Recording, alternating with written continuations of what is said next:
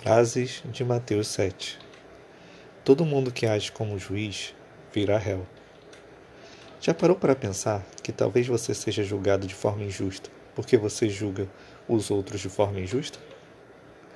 O problema não é você reparar nos pecados dos outros. O problema é você não reparar nos seus. Antes de corrigir os pecados dos outros, corrija os seus. Quem não se enxerga não olhará para os outros com bons olhos.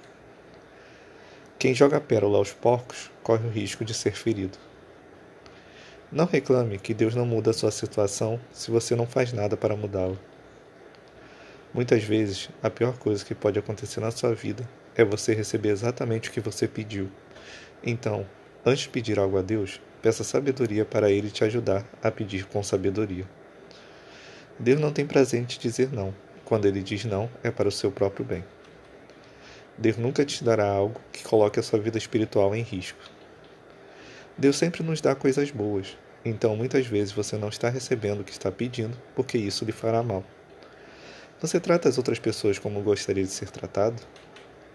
Para viver o Evangelho, muitas vezes você passará por grandes apertos. Muitas vezes, a prova de, que você está no caminho certo é que ele é difícil de ser percorrido. Um dos maiores problemas da vida em comunidade das, nas igrejas é que os lobos normalmente parecem ser as melhores ovelhas. Se não tem fruto, não tem Cristo. A qualidade dos seus frutos determina a qualidade da sua fé. Qual a qualidade dos frutos que você tem produzido na sua vida?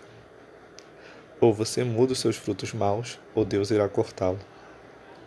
O que revela se você realmente é cristão são os seus frutos e não os seus dons.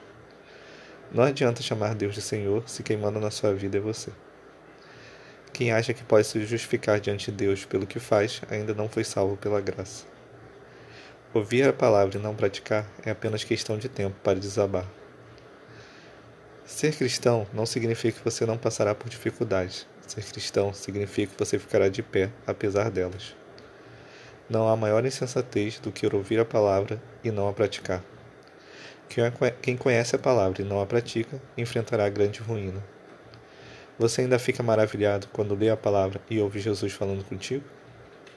A autoridade vale mais do que cargo.